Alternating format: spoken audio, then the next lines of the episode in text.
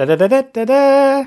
Hallo und herzlich willkommen zu einer neuen Ausgabe von Fred und George lernen. Hallo Nikolai. Hallo, mein lieber Fred. Es freut mich riesig, dich heute wieder zu hören. Ja, dich auch, George. und natürlich auch die ganzen Zuhörerinnen und Zuhörer. Wir freuen uns um jede einzelne und jeden einzelnen von euch. Um jedes Ohr. Genau. Genau, also Ora et labora. Dann gehen wir mal an die Arbeit. Stop. Das heutige Wort ist Betrachter. Betrachter. Ich trachte ja immer nach dem Besten. Und dabei betrachte ich oft nur dich allein. Das hat schon der große Dichter Nikolai von Stammhorn gesagt. Ein alter Bekannter aus den Vesuvschen Schloten. Kannst du dich erinnern, wie wir damals ihm jünglich gelauscht haben?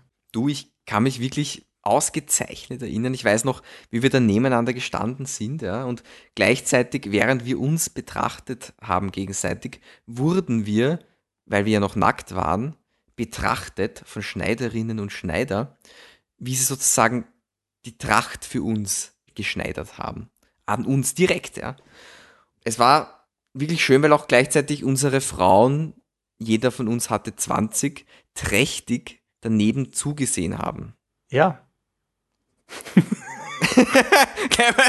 Extrem Exkurs, aber so war's. Okay. Das ist die Wahrheit. Ja. Das, das, wird mir jetzt ein bisschen zu intim. Ich finde unsere Vergangenheit, da muss man mal aufpassen, was man da so getan hat.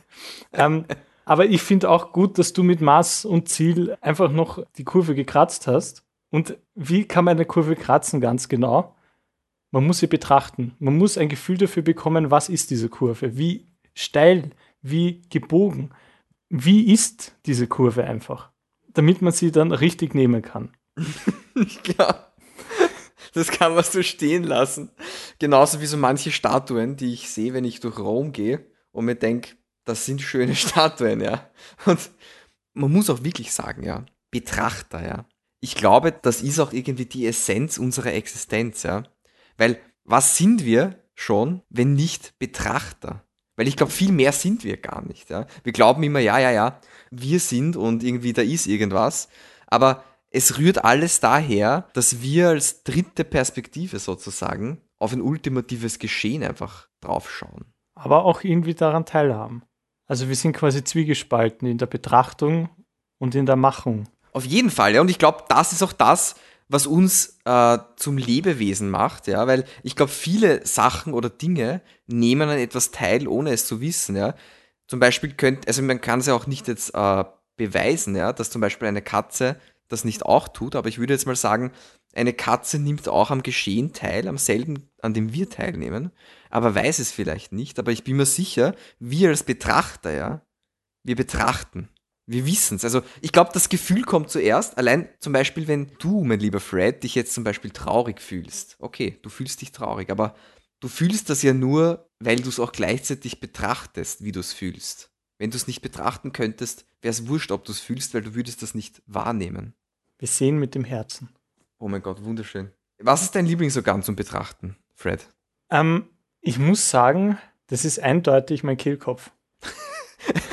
Oh, oh, das, musst, das musst du genauer erläutern, bitte.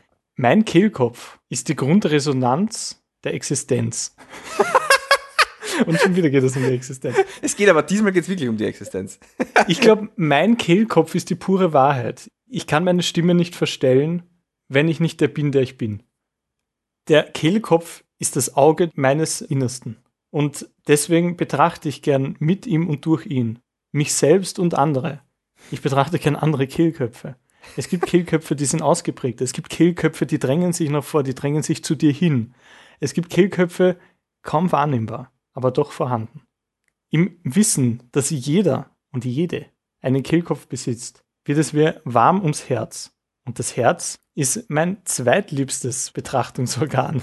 Der Existenz. genau. Dicht gefolgt von meinem großen C. Denn der große C weiß, wie es ist, auf dem Boden zu stehen, weiß, wie es ist, ein Gleichgewicht halten zu müssen, weiß, wie es ist, gegen den Schuh zu stoßen, gegen ihn zu reiben, Blasen entstehen. Sie entzünden sich vielleicht sogar. Aber trotzdem weiß der große C, wie wichtig es ist, weiterzugehen, aber auch, wie es ist, einfach mal Urlaub zu machen, wenn man auf der Liege am Strand liegt oder über den Wolken schwebt. Insofern, der große C ist, glaube ich, mein treuester Begleiter. Das hast du sehr schön ausgedrückt. Und ich glaube, das zeigt auch, wie bedeutsam so ein Betrachter sein kann, in Form jetzt zum Beispiel eines großen Cs, aber auch generell. Die Leute dürfen nicht vergessen, wie wichtig ein Betrachter ist. Ja? Allein am Beispiel nehmen wir Superstars her, ja, die Hollywood-Stars von heute. Jeder kennt sie, wirklich jeder.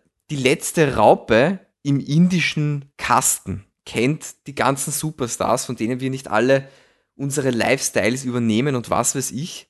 Aber was sind all diese Stars ohne jedem einzelnen Betrachter, der sie zu dem machen, was sie sind, ja, der ihnen den notwendigen Wert gibt, ja, weil wenn keiner zuschaut, dann existiert es auch nicht. Ganz gleich der philosophischen Frage, wenn ein Baum wo umfällt und keiner sieht, ist er dann umgefallen.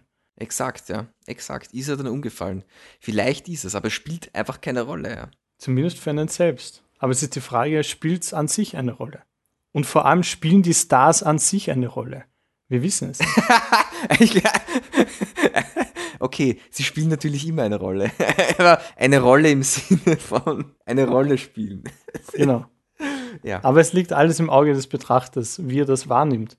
Und ich glaube, einen wichtigen Aspekt würde ich noch gerne hinzufügen. Den Aspekt des Falken? Den Aspekt des Falken, ganz genau, weil wo bewegt sich der Falke? Der Falke bewegt sich durch die Lüfte. Und ich glaube, der Betracht er. der muss auch durch die Luft schauen. Wir schauen quasi, wir schauen die Luft und wir schauen, was dahinter ist. Betrachten heißt immer auch dahinter schauen. Hinter die Moleküle, hinter die Fassade, hinter die Rolle. Das gefällt mir. Das gefällt mir. Das heißt, man betrachtet Gegenstände oder generell Dinge einfach nicht nur von außen, sondern wenn ich jetzt zum Beispiel dich als Mensch betrachte, ja, du hast recht, das gefällt mir, dann betrachte ich ja weniger was ich sehe, sondern vielleicht mehr, was ich fühle sogar, ja. Aber vielleicht ist es auch wieder eine, da ist sicher jeder Mensch unterschiedlich, ja. Genau. Betrachte ich mich nicht mehr, als ich den anderen betrachte? Ja. Und will ich genauso sehr betrachtet werden, wie ich es begehre, andere zu betrachten, nämlich wahrhaftig. Ich glaube, es sollte heißen, ich betrachte, also bin ich. Ja. Gut, nach dieser Betrachtung heißt es, glaube ich, wie für den großen C. Wieder einmal legen wir die Füße übereinander, lassen sie baumeln und genießen wir einfach nur hier zu sein. Sorry, Size.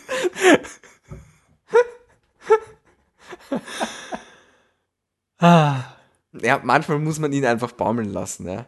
Und wenn es zu sehr baumelt und der Baum wieder umfällt, wen kümmert's, wenn keiner hinschaut? Außer wir selbst. Exakt. Und in diesem Sinne, ja, auch unser Format, ja, Fred und George lernen, ja, ist quasi genau dieses Thema, ja. Es existiert und wenn keiner hinschaut, dann hat es vielleicht nie existiert, wir werden es nicht wissen. Deswegen, meine lieben Zuhörerinnen und Zuhörer, haucht diesem Format das Leben ein, ja, denn nichts Geringeres macht das Betrachten. Es gibt Leben, ja. Kein geringeres Leben als das, das wir Menschen machen, wenn wir es wild miteinander tun. Lieber Fred, mir trachtet ein. Falsches Timing.